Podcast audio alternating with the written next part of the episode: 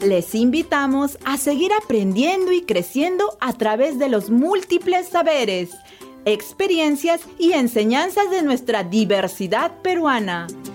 Quédate escuchando Aprendo en Diversidad. Bienvenidas y bienvenidos a Aprendo en Diversidad. Mi nombre es Vicente. Y yo soy Katy. Hola Aurelia, ¿qué estás haciendo? Hola profes y amigos, estoy dibujando mi comunidad, con sus árboles gigantes y el río que es tan lindo. Me gusta cómo está quedando. Está quedando muy lindo, Aurelia. Para que podamos seguir disfrutando de la belleza de nuestra comunidad, es muy importante cuidar del medio ambiente. ¿El medio ambiente está en peligro? Así es. Antes de venir, leí en el periódico el siguiente titular. El planeta Tierra está en peligro y necesita nuestra ayuda. Nuestro planeta sigue siendo contaminado. Nuestros bosques se están quedando sin árboles y los animales se están quedando sin hogar. Pero no todo está perdido, amigos. Yo sé de personas que ponen en práctica acciones que ayudan al cuidado del ambiente. Juntos en el cuidado de nuestro medio ambiente. Conversemos sobre el tema. Como ya lo saben, el medio ambiente es el espacio en el que se desarrolla la vida de los seres vivos, como los humanos, las plantas y los animales, y que permite que todos convivamos en un mismo lugar. Las características del medio ambiente son diversas. Tenemos a los organismos, quiere decir, conjuntos de individuos de diferentes especies, tanto animales como vegetales, que buscan un espacio para desarrollarse. ¿Han visto las colmenas de abejas? Sí, yo. Hay una cerca de un árbol muy grande en mi comunidad. Entonces, ellos también forman parte de nuestro medio ambiente. Ya voy entendiendo. Así es. Otra característica es el agua. Tanto la presencia como la ausencia de este líquido es muy importante para vivir. Sin agua, el medio ambiente no podría alojar a tantos organismos como nosotros, los humanos. Yo leí en las noticias que los humanos también estamos hechos de agua y que por eso necesitamos de ella para vivir. Ah, y los animalitos también la necesitan. Uy, me olvidaba. Y también las plantas, si no, ¿cómo salen las cosechas? Muy bien, Aurelia. Otra característica es el aire. ¿Nos quieres contar sobre ello? Mmm, ya sé, en el aire podemos ver la contaminación. Sí, muy bien. Y también eso puede influir en la calidad del oxígeno que respiramos. También está la temperatura como una característica del medio ambiente. La temperatura es cuánto calor o frío hace, ¿verdad, profe?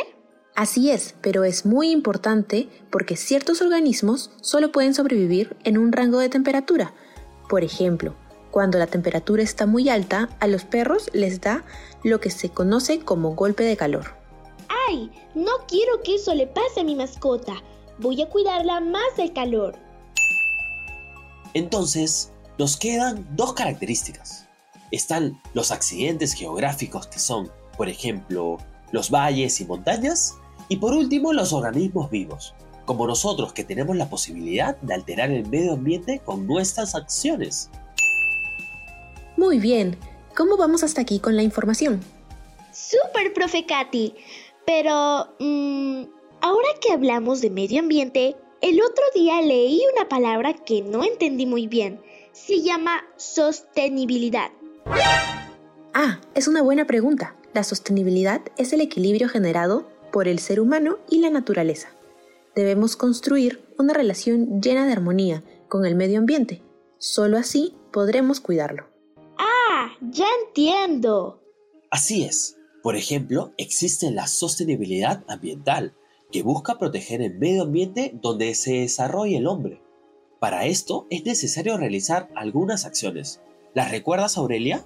Sí, el uso responsable del agua, el consumo responsable de la electricidad, promover el reciclaje y, uff, hay muchas acciones que cuidan el medio ambiente.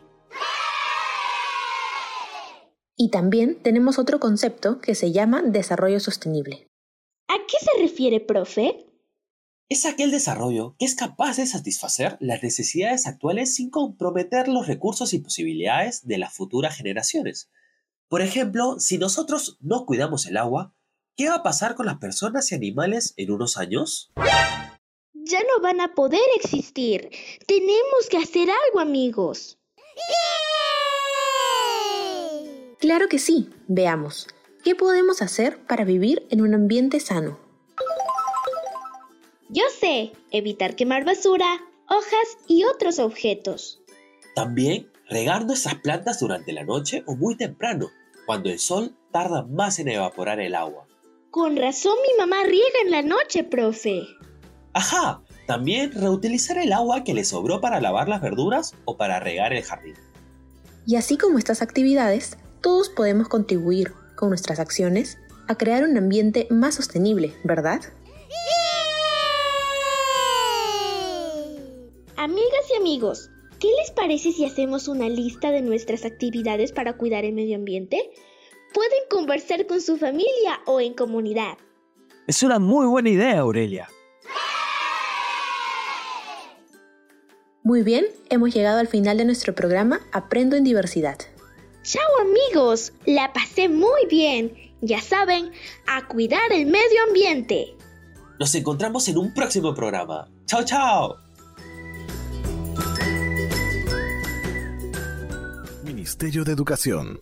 Bicentenario del Perú 2024. Gobierno del Perú.